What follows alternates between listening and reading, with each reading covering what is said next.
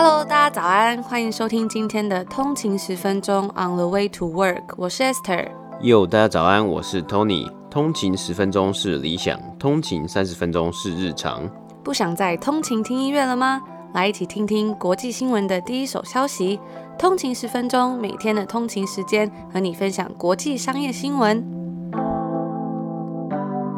大家早安，今天是十月八号，礼拜四，欢迎回来通勤十分钟。大家早安，那今天也是一个礼拜工作日的最后一天，因为明天又要放国庆年假，我觉得真的很开心耶，这两两个礼拜都有年假可以放。大家有没有开始躁动了？今天就是有一种放假的心情。真的，那我们这里呢，其实这礼拜也是感恩节周末，我觉得我自己也蛮躁动的。对，那我们昨天发现，我们就是有一个跟大家分享我们的联名手机壳，Mate 特别为我们设计了三款，结果我们的那个链接竟然放成之前博客来的这个优惠券，二十五块折抵全馆使用的那个优惠券。嗯、然后还好有通勤族来赶快跟我们说，哎，是不是连接放错了？我觉得大家人都很好，才发现说我真的是三 C 白痴，又放错连接了。那这通勤族人也很好，他就说，哦，谢谢你们让我又领到这个我忘记去领的这个折价券。对，那因为其实这个折价券它的使用日期是到十月底，所以都还可以使用哦。那我们昨天分享的这个手机壳的正确连接呢，也已经放上去了。如果有兴趣的通勤族也千万不要错过。还有我们就是要给通勤族的特别福利，就是要抽出三个手机壳的活动也还在持续进行啊。如果还没参加的朋友们也欢迎，就是赶快到我们的 Instagram 一起参加。那最后就是我们之前有这个跟华尔街日报的合作，我们最近已经开始在寄明信片。那有一些有订购的通勤族还没有上传你的地址，地址还有你的这个联络资讯。那就可以赶快把你的资讯回传给风传媒，我们也会赶快把你的明信片寄出哦。没错，那这个合作也都还有在进行，如果有兴趣的听众朋友们呢，也可以使用我们的链接去订购《华尔街日报》，就可以收到我们亲笔的明信片哦。而且可以一起看新闻，没错，觉得还蛮开心的。对，那如果大家有对于《华尔街日报》有一些使用上的心得，想要呃询问的话呢，我们在之前的节目有介绍过《华尔街日报》的使用心得，那大家可以去参考一下哦。其实我在做完那一集之后啊，然后我最近一直在读新闻的。时候我真的就会觉得说，《华尔街日报》真的算是读起来算是还蛮舒服的。有时候读别的东西真的会就比较生硬一点吧。而且我觉得以立场来说，我觉得《华尔街日报》的立场算是比较还算我可以接受的啦。嗯，对，不不会说像是太。太偏颇，像很多人就会说什么 CNN 是美国的中天之类的，嗯，对对，CNN 啊，或是有些人就觉得说《纽约时报》的立场会太鲜明，这样。不知道大家最近有没有发现，这几天开始在网上流传一张图片，就是川普他在一个访问里面的图片，然后上面有上字幕。嗯，就是那个图片其实算是从他之前在推特里面他自己公布了影片截图出来。我们之前也有跟大家分享过他在里面讲什么话，他就讲说哦，他会正面的面对这个疫情啊，虽然染病之后。甚至他有讲到说，哦，他不会像什么考尔一样啊，就是躲在白宫二楼，一直自己一个人在隔离，他还是要处理一些事情等等的。这个梗图上面就加了一个 subtitle，一个字幕，上面就写说：The doctor said they've never seen a body kill the coronavirus like my body. They tested my DNA and it wasn't DNA, it was USA。我觉得就是。很荒谬的话，但是大家会觉得说，这感觉好像是川普会讲出来的话。它里面那段文章就是在讲说，医生说他们从来没有看过像川普一样有这么会杀病毒的身体。然后他也说，他们测试了我的 DNA，那不是 DNA，而是 USA，就是听起来真的是很荒谬吧？真的，真的。而且像你看，Tony，你这么喜欢看梗图，你有没有觉得就是蛮好笑的？有，我我真的能只只能承认，我第一第一眼看到的时候是觉得蛮好笑，我就觉得很荒谬。但后来有人发现呢、啊，其实这张图它是一个制造出来的一张梗图。那从推特里面追踪到最早一次是一名叫做 Kitten Patty 的这个账号开始在流传，他们就找到说这名账号使用者是一名搞笑演员跟作家。那在他这个发出的同一天，这张梗图发出的同一天，这张图就开始发酵。后来呢，到中国微博是在六号开始疯传，那在台湾大概是在七号，就是昨天的时候。这几天开始传，因为这几天滑 FB 或滑 IG 开始看到有人在转发这张图啊。那这其实我觉得真的是蛮不好的。虽然川普真的是讲过很多大家听起来可能会觉得蛮荒谬的话，嗯，就是我觉得散播假消息就是不对，真的是不能误导乐听人的这种。判断吧，嗯，而且是这个东西，我觉得会很严重，去影响到很多乐听人的立场啊。这个东西其实是很不对，所以我们才这么强调说要多方的去摄取，然后多方的去求证自己的新闻的来源。我觉得每个人有自己的立场，其实都是很 OK 的嘛。因为其实你如果没有立场，那你可能就像一个机器人或什么的。但是我觉得假消息真的就是。还是不太好啦。对。那因为而且美国大选现在也是选情在即，所以有各种消息什么，所以有时候还是要自己好好的判断。所以有时候我们在跟大家分享新闻来源的时候，很重要一个东西就是我们都会看过很多个不同媒体的报道，这样子才会确认说这是一个，或是你可以找一下这个它的来源啊，是不是一个比较具有公信力的媒体？嗯，没错。那我们大部分媒体，我们基本上我们都是用像是华尔街日报啊，或是我们商业新闻很多也是会参考彭博 （Bloomberg） 或是呃加拿大的这个比较。首屈一指比较大的这个新闻媒体就是 Global and Mail 这样等等媒体来做综合的报道。大家可以选一个你自己比较喜欢的媒体平台啦，毕竟大家都有自己的偏好嘛。嗯、对，或是其实媒体平台演演变到现在，其实每个媒体平台也大概也看得出来，这些媒体平台它的立场是什么。如果大家喜欢我们的内容的话，也别忘了先帮我们 CLS comment like and share，给我们一个五星的评分，留下一个评价。那不忘了分享给你的亲朋好友听，也可以来追踪我们的 IG on 的一个底线 way to work。刚刚讲到的 Mate 手机壳也还在抽奖进行当中，那我们也会发布一些最新的快讯在我们的 IG 专业上面。那昨天也有通勤族跟我们分享他已经下了哪一款的手机壳，也欢迎大家如果有买的话，也欢迎来跟我们分享哦。我想要知道大家有没有跟我用一样的手机壳？对，没错。好，那我们就进入今天的北美指数报道。好，今天的北美三大指数，今天是北美时间的星期三，十月七号。道琼工业指数是上涨了五百三十点，涨幅是一点九一个百分比，来到两万八千三百零三点。，S M P 五百标普五百指数是上涨了一点七四个百分比，来到三千四百一十九点。纳斯达克指数是上涨了两百一十点，上涨幅度是一点八八个百分比，来到一万一千三百六十四点。今天的三大指数都是有上涨超过一个百分比。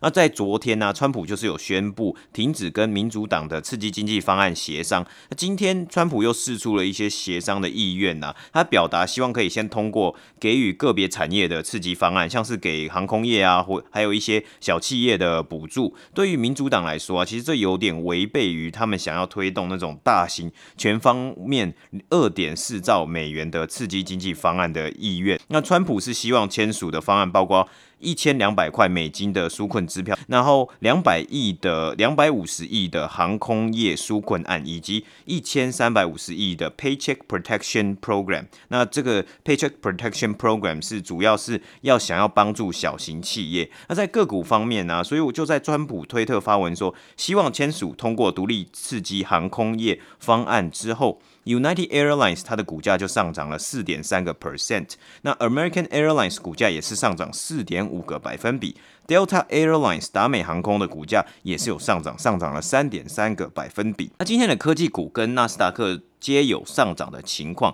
其实昨天反垄断交易委员会就公布了一份将近五百多页的报告，报告里面直接指出科技巨头像是 Apple、Amazon、Facebook、Google 皆有垄断市场，并强烈建议要有重大的改变。虽然这项报告其实不会对这些公司有直接的改变或直接的。动作，但是会有可能在选举过后影响新的政府对于这些公司的态度，也是值得来去观察。那这份报告其实是由民主党的 staff 所进行的十六个月调查而写成，其中他指出啊，脸书在社群市场以及线上广告市场有垄断，亚马逊则是对于其供应商和第三方卖家有垄断行为，苹果则是在 iOS 系统中 App 发行有垄断的行为，最后是 Google。在线上搜寻以及搜寻广告市场上面呢，有垄断的嫌疑。那今天呢，其实股价方面呢，苹果也上涨了一点九个百分比。不知道大家期不期待下个礼拜这个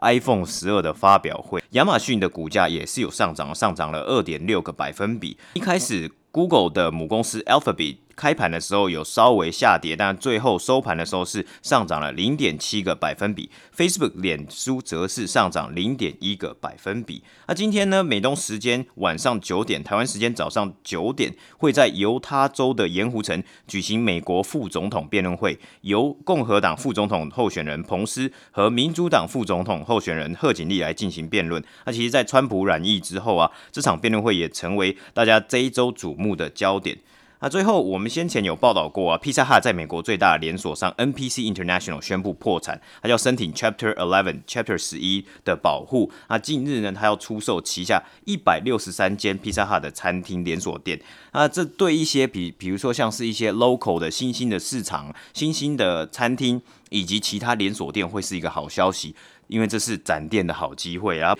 这些连锁店啊的房租都会有一些优惠减免。那它的设置啊，包括得来速车道啊，还有店旁边的一些停车场，其实都已经有设置好，可以让其他的餐厅更方便来做 remodel，然后直接来去做使用，直接开门面对消费者。那这项竞标其实会在十月二十三号截止，那就蛮有趣的，来看看就是有没有其他的 cook service restaurant 来进行竞标啊，然后去。买下这一百六十三间店，然后这就是今天的股市北美三大指数播报。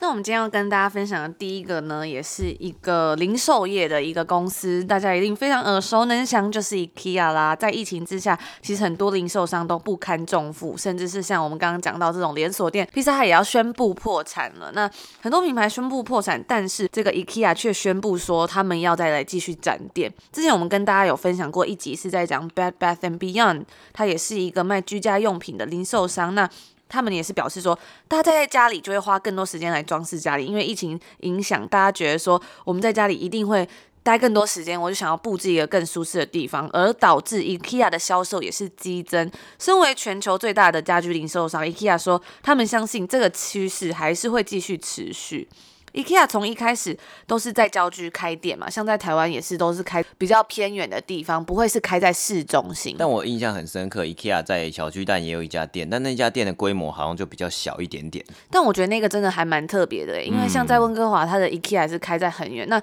像之前我。在马德里交换的时候，有去 IKEA，也是开在很郊区、很郊区的地方，就是你要搭车搭很远，然后才会到。真的。那 我觉得台湾那个小巨蛋就真的很酷，因为它就是真的是开在市中心。太方便了，超级方便了。对，那 IKEA 他们这一次就表示说，他们其实策略慢慢在转变了，他们决定要开一些比较小间，那也比较接近市区的店，还有他们要积极开发他们的网店，来迎接现在不断成长的网络购物趋势。今年九月才接替成为 IKEA 新一任的 CEO，这位 Yon Abrahamson Ring，他就表示说，包括测试型商店在内，IKEA 今年将会新开大概是五十家店。他们在二零一九年到二零二零年这个年度，他们是开了大概是三十家。店左右，那其中这些要新开的店呢，都会分布在市区之内。截至今年八月，IKEA 的四百四十五家商店跟他们的网店销售是有下降了四 percent，来到三百九十六亿欧元。那 CEO 就表示说，他们今年同店的销售额是下降了十 percent，对比去年。那去年对比前年的成绩则是有成长一 percent，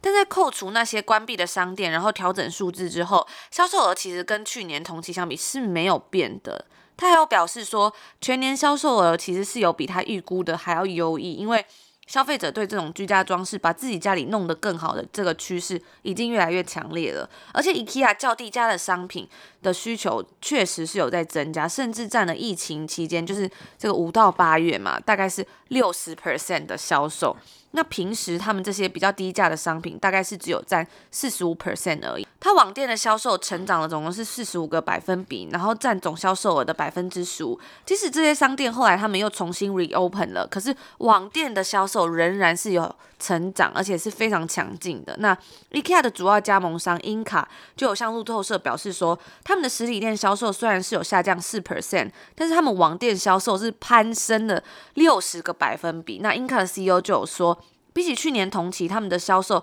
还逆势成长了七到八个百分比。他有说，从疫情一开始，大量需求其实是办公室跟厨房的相关商品，因为你现在搬到家里，你就需要一个家里的一个办公室，要买一些，对，你要买一些桌子啊等等的东西。那这些东西真的就是很明显有增加他们的销售额，而且还有包括厨具，我觉得这个也还蛮好玩的，因为大家疫情期间餐厅没有开，或者是你不能到外面用餐的时候，大家真的开始慢慢在自己家里煮饭，甚至我们之前跟大家分享的 Hello Fresh 啊等等的这种配送服，呃，食材。配送服务，他们的销售业绩也是有上升，就是大家在家里做菜的意愿就有提高了。嗯，我觉得很特别是，还有就是像是 home office 啊，就会有很多像是呃新的 idea 出来，比如说桌子。因为你一般的桌子其实不是那种一般的办公桌，那有的人办公可能他喜欢站着啊，所以就要有那种升降的桌子嘛，或是说有那种符合人体工学椅子啊，因为长期要坐在椅子上面嘛，那你当然不需要你在家里，然后又坐得那么不舒服，在工作的那个心情一定会更不好。我觉得这也算是一个新的商机啊，新蓝海的概念。之前就有看到很多人说他们在 Google 上班啊，或是一些公司，然后公司其实就有补助他们，如果要在家里添购这种 Home Office 的设备的话，对对对对，他们是有补助金的，因为就可以买椅子啊，买这些桌子啊，啊买架子啊等等的。我才发现原来那个 Google 那个椅子这么贵，就是他们公司去买那个椅子是一张很很就是蛮不便宜的啦。是真的有符合人体工学吗？你就是可以长期对对对，对，就是坐在那个办公室上面划电脑这样子，嗯、所以我就觉得哇，真的是感觉是一个趋势哎，就是这种 home office。然后我们之前有跟大家分享这种像是虚拟实境啊，它就是可以把你的桌子然后变成电脑啊，都是变成虚拟，直接动动手就可以用。我们之前有跟大家分享，嗯、如果大家还记得的话，对对对，那这个 CEO 他也有表示说，除了这些疫情刚开始所增加的这种品相。到目前却已经开始逐渐扩大到所有全部品项，也就是说，除了这个趋势之外，大家就是更愿意去布置家里，那他们就觉得这算是一个很好的迹象。对，那不知道大家最近有没有在台湾有没有去逛 IKEA？我记得以前的时候，他们还有开了一间那个就是小小的那种店在通化街，都是卖家是就是。单价比较低的，好像是百元以内，百元百元店这样的概念吗？所以我觉得台湾的 IKEA 的行销策略也都是很有趣的，像他之前好像还有出一个，就是类似饭店嘛、嗯。对对对，什么来去来去 IKEA 睡一晚那种概念吗？就他要每一间房间帮你装饰这样子，嗯、我觉得都还蛮有趣的。所以我就觉得说，大家现在开始去逛 IKEA，真的也不只是要去买东西，而是享受那边的气氛。就是一个体验嘛，然后大家会想说，顺便去那里吃个 IKEA 肉丸啊，或者吃 IKEA 烤鸡啊。我记得以前最喜欢去的就是。以前生日的时候，他生日当月都会有 IKEA 烤鸡，或是 IKEA，就是反正他会送一个一个餐点半价折价券这样，然后就会邀朋友一起去去吃。印象很深刻是之前在欧洲交换的时候，有一次就是去瑞典玩，然后就很特意说，我真的还蛮想去看看瑞典的 IKEA，然后就还有搭车去稍微看一下，然后就觉得哇，那个 IKEA 真的非常的大间，瑞典那 IKEA。而且还有接驳车，因为他在蛮远的地方，对然后就还找了很久，说那个接驳车到底要去哪里搭？然后那个就是车上都是就是可能是当地人，他们一定觉得说，哎，你这个外国人很奇怪，为什么来瑞典还要去逛 IKEA？朝圣啊，一个朝圣的概念。对，就是要去那边吃个东西，吃个肉丸啊这样子。那这就是我们今天要跟大家分享第一则关于 IKEA 零售商的报道。好，那我们第二则新闻，我们今天就要聊聊 Peloton 健身脚踏车界的苹果，他们最新行销 campaign。那之前呢，Peloton 在五月的时候，因为疫情一开始，他们就停止了他们自己的 marketing 行销计划。为什么？因为疫情初期，大家都口耳相传哦，他们自己有讲到，因为口耳相传这种 word of mouth 的 marketing。Peloton 发现销售成效非常好，所以他就没有再多做广告的 campaign。但是进入到十月啊，其实算是一个复苏也复苏渐缓的趋势。那加上要进入了 holiday season，那我们上次也分享到财报里面，他们有讲出他们要推出新的飞轮机跟跑步机，所以他们就要来推出新的 campaign 啊。那在讲 Peloton 最新的 campaign 之前，我们要先来讲讲他们去年十二月在疫情以前呢、啊，就是去年圣诞节假期的时候，他们也有推出一个三十秒的广广告。那里面呢，其实就是演到一对夫妻，老公送给老婆的圣诞节礼物就是一台 Peloton 的飞轮。那那个老婆就很开心，说：“哇，你送我这一台这个两千多块的脚踏车诶。”然后他所以他就那个老婆在广告里面，他就拿起他的手机，就开始每天 vlog 他自己他跟 Peloton 的生活。那一年之后，一年过后的圣诞节，两个人夫妻就一起在坐在电视机前面，然后就一起看这个记录的 vlog。然后这个女主角啊，这个老婆，她就说了啊、谢谢 Peloton 啊，让他改变我这么多啊，我现在变得好有自信啊。那其实这这部广告啊，它发布之后，网络上就有很多正反两极的评论、啊。那就有个人还有拍恶搞影片，就假装学这个主角说，哦，我也来 vlog 啊，我谢谢老公送我一台两千多块的脚踏车啊，这样哇，好像很开心这样子，然后就。真的是很多的那种负评，大家就说，大家还去调侃呢、啊，就是这个里面的女主角叫做 Peloton Wife，她的形象塑造就比较像是比较有钱，然后是一个像是家庭主妇的一个一个形象嘛。在就像我觉得，就像冲出康普顿的电影里面有讲到，All publicity is good publicity，就所有的曝光都算是好的曝光，虽然它是一个负面行销，对，就是一个负面行销，只是说真的在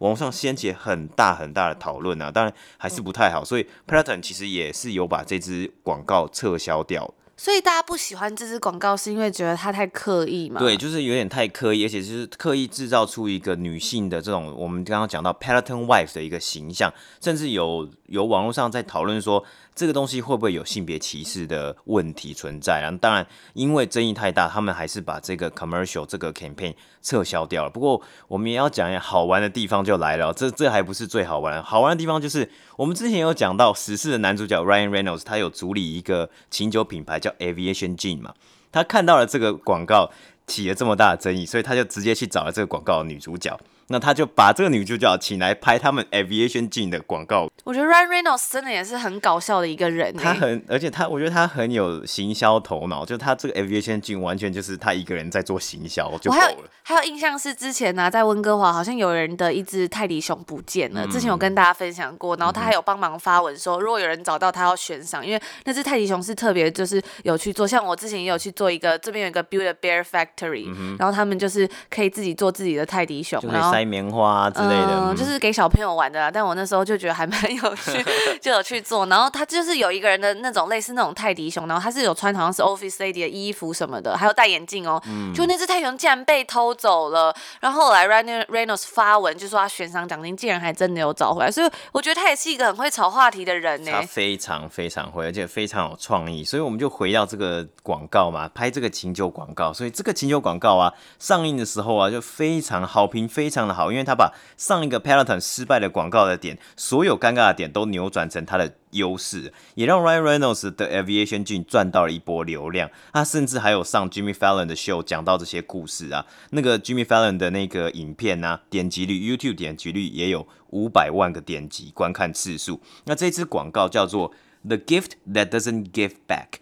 由 Peloton Wife 主演，那他旁边这广告里面大概的大纲就是他们去酒吧喝酒，然后那个 Peloton Wife 就看起来好像很迷茫，他就然后他旁边的两个朋友就会说，哦，没关系，你在这里很安全，然后他就最后一幕就画面就带到说他把那那一支琴酒把 Gin Tonic 把它干掉，然后最后就说哦 Aviation Gin，然后搭配了圣诞节的圣诞节的歌曲，圣诞节的氛围了。那当然其实真的，我觉得真的觉得。这个这个操作是非常的很不错，然后很好很好玩的。Ryan Reynolds 真的很厉害，他其实他在他自己的 YouTube 影片上面啊，有很多的他自己的行销广告，甚至像是之前休杰克曼他也有出一个自己的咖啡品牌，然后他们两个也就是有拍一些一系列的互动影片啊、宣传啊，然后恶搞，我觉得都是很有创意啊。好，那我们把目光拉回到 Peloton 里面啊，他其实今年的表现是真的，因为疫情影响啊，其实。表现是非常的亮眼，今天收盘股价已经来到一百一十六块美金。这一次他们推出了全新的 campaign，我们就忘掉 Pelton Wife。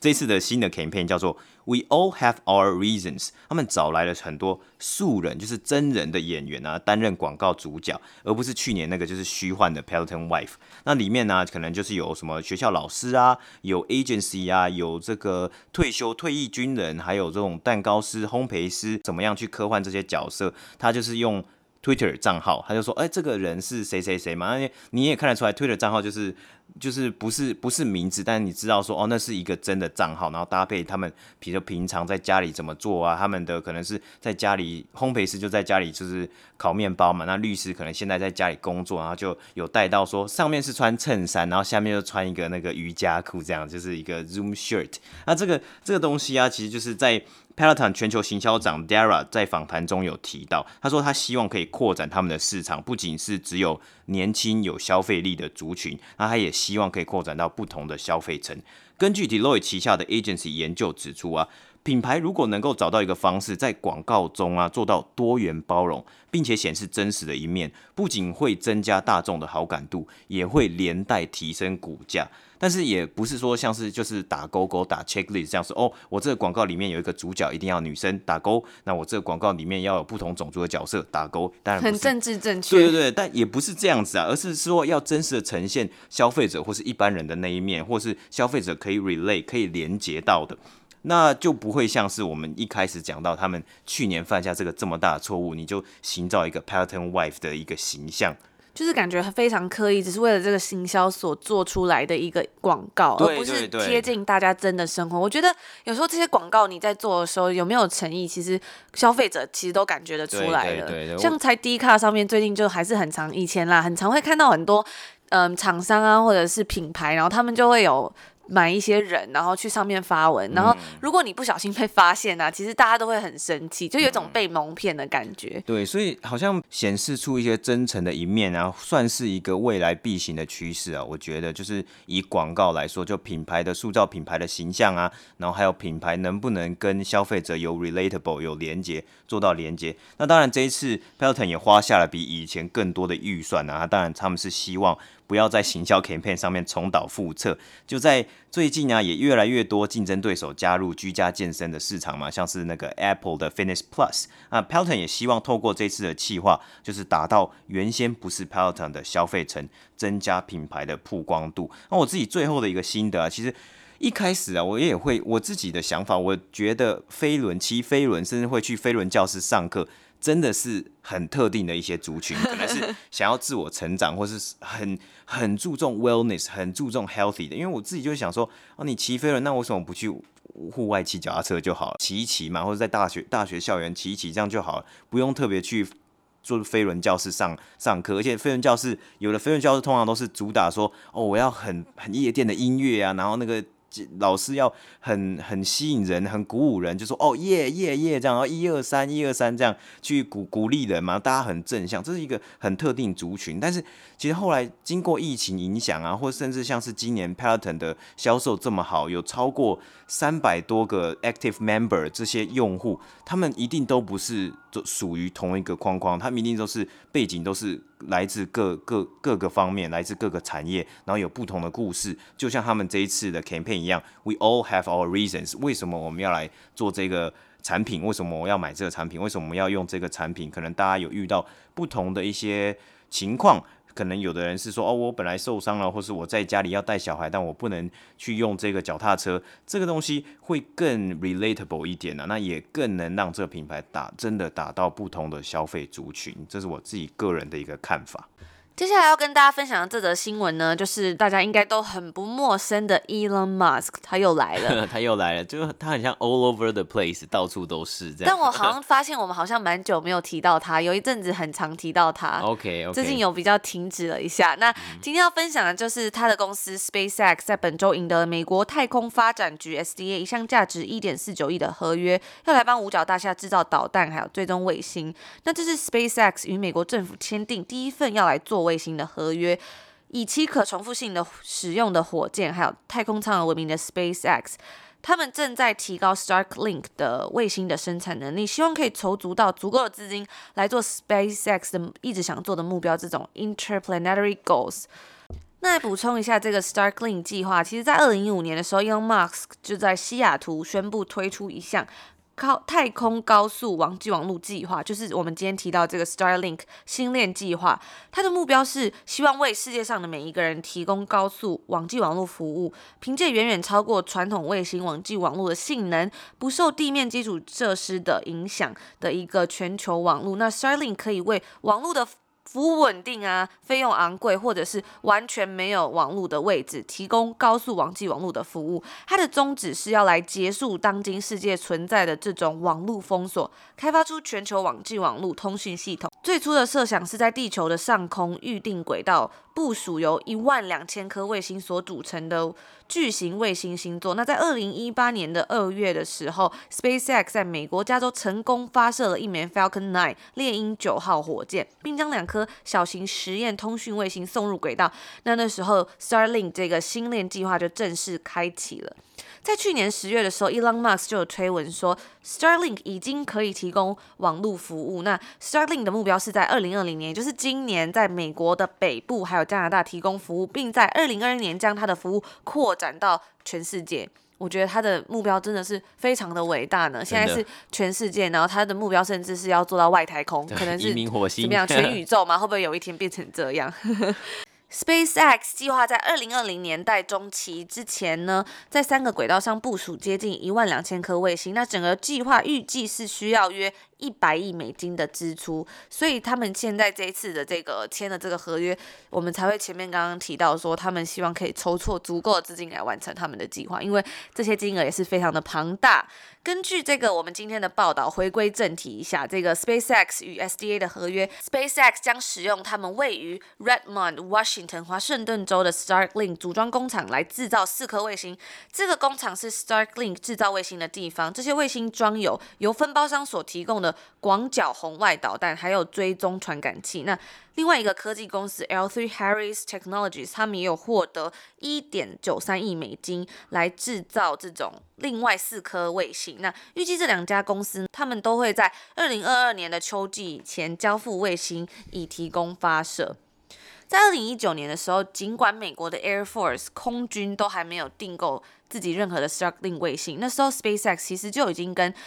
Air Force 有合作，然后从那边获得了两千八百万美元的资金，用于当时才羽翼未丰的 Starlink 卫星网络，来与多架军用飞机一起测试加密的网络服务。所以其实这个也不是他们第一次跟政府合作，只是他们这一次是第一次跟政府合作，要来一起制造卫星。嗯哼。那相信大家应该也常常看到 Elon Musk 的新闻，我觉得真的是一次比一次还惊人啊！就是 每天都会有一些很像上次我们跟大家分享过他这个 Neural Link 要装在头脑里面的嘛，可以直接导到你的大脑里面，就可以听音乐啊什么的。嗯、我觉得，哇，就是他的他的想法真的是异于常人。我觉得这个很很很特别，是说我们每次在看这些东西，就会觉得说，哦，我的创意好像又被突破，是我的呃观点好像又被突破了一次。我常常都会觉得他到底是不是外星来的人？就他怎么会有这些想法？所以就觉得说，只有 Elon Musk 可以超越 Elon Musk。那我们最后呢，我觉得我私心还是要聊一下球鞋在售平台 StockX 的。StockX 近日推出了一份报告。里面写到啊，他们预计二零三零年在售市场会达到三百亿美金，而且其中有两百亿美金会是在美国市场之外。StockX 在今年第三季达到每月有两千五百万人次浏览该平台，六十六 percent 的使用者年龄在二十五岁以下，其实算是它的消费者受众啊，还蛮 specific，就是还蛮特定的，就是比较年轻的一些年轻族群啊。那他们也针对全球。几个市场分析自家平台的数据，发现意大利消费者超级爱 Travis Scott 的联名 T 恤。在意大利的消费者消费潮流服饰里面，Travis Scott 的联名衣物啊，占了二十 percent 左右，比平台的平均高出九倍。那英国跟法国的热门鞋款呢，有一个鞋款还是蛮特别的，就是 Air Jordan One Mid。因为我们知道啊，其实通常最值钱的是 Air Jordan One。高筒，也就是 Air Jordan One High。Nike 出了很多比较好看的颜色的 Air Jordan One Mid 中筒的球鞋。那这个中筒的球鞋在售价格也比高筒的球鞋相对的来得亲民许多。那在德国最热卖的鞋款，其实好像不用猜也知道，就是 Adidas。Adidas 呢旗下的 ZX 系列，其中有一个配色在德国的销量是世界平均的四十三倍。日本最受欢迎的鞋款则是 New Balance。日本的 New Balance 市场啊，就是在 StockX 平台上面。比美国还大七百 percent 左右。在香港的 StockX 买家最爱的品牌则是 Supreme。每一季 Supreme 都会出一个 Box Logo 的 T 恤，就是它的那个商标啊，就是它的那个 logo 的 T 恤印在那个 logo 印在 T 恤上面。那这个 Box Logo T 的销量啊，在香港是比世界平均多五倍之多啊。那这就是今天我们稍微讲到 StockX 的一个报告的内容。那他们现在也是估值超过十亿的独角兽新创啊，之后会不会有机会来上市？我们就也拭目以待，持续观察追踪。那节目的最后呢，我们来分享一个我昨天有看到在 Apple Podcast 上面的评论留言，我看到觉得非常的感动，因为他说 Esther 真的进步好多，真的很感动。那谢谢你这位通勤组，他就说，如果是跟 Season One 相比的话，两位当然是进步超多，但光是在 S 二里面就可以感觉到 Esther 的进步。几乎现在几乎完全没有吃螺丝跟赘词了，讲的内容感觉都已经完全消化，再用自己讲出自己的话说出来，很容易理解，真的赞。我没有在玩美股，原本也完全不了解，自从开始播报美股指数的时候，也都觉得很无聊。但是 Tony 不只是简单讲几个涨幅数字，还会说明涨幅的原因，让我们这个美股门外汉也觉得很有趣。那谢谢你们，希望你们身兼二职，不要累坏，祝你们可以得到很多的赞助。有时候我都。觉得就是做 podcast，就是其实大家在耳朵里面听进去，真的是很多事情都瞒不过听众。大家有什么感觉，大家就会听出来，真的是逃不过大家的法耳吧？嗯、法耳不是法眼，是法耳，有时候都会讲错。OK，那就是真的还是很谢谢大家，虽然蛮老套，但是我觉得有时候这些鼓励真的是还是我们很大一部分进步的动力。对，也是我们支持，就是支持我们啊，然后或者是继续想要继续做下去，然后做这些节目给大家一个动力啊。但我们还是想要分享，就是说，就是做了这几个月以来，一开始真的会很容易吃螺丝啊，或者是有时候会 讲话会很奇怪的断句之类的。但是我们还是一直在努力，那也很开心，大家有看到我们的进步，真的是谢谢每位通勤族的陪伴。嗯、那这就是我们今天要跟大家播报的内容啦。祝福大家有一个愉快的上班日，然后期待明天的放假。没错，拜拜。拜拜。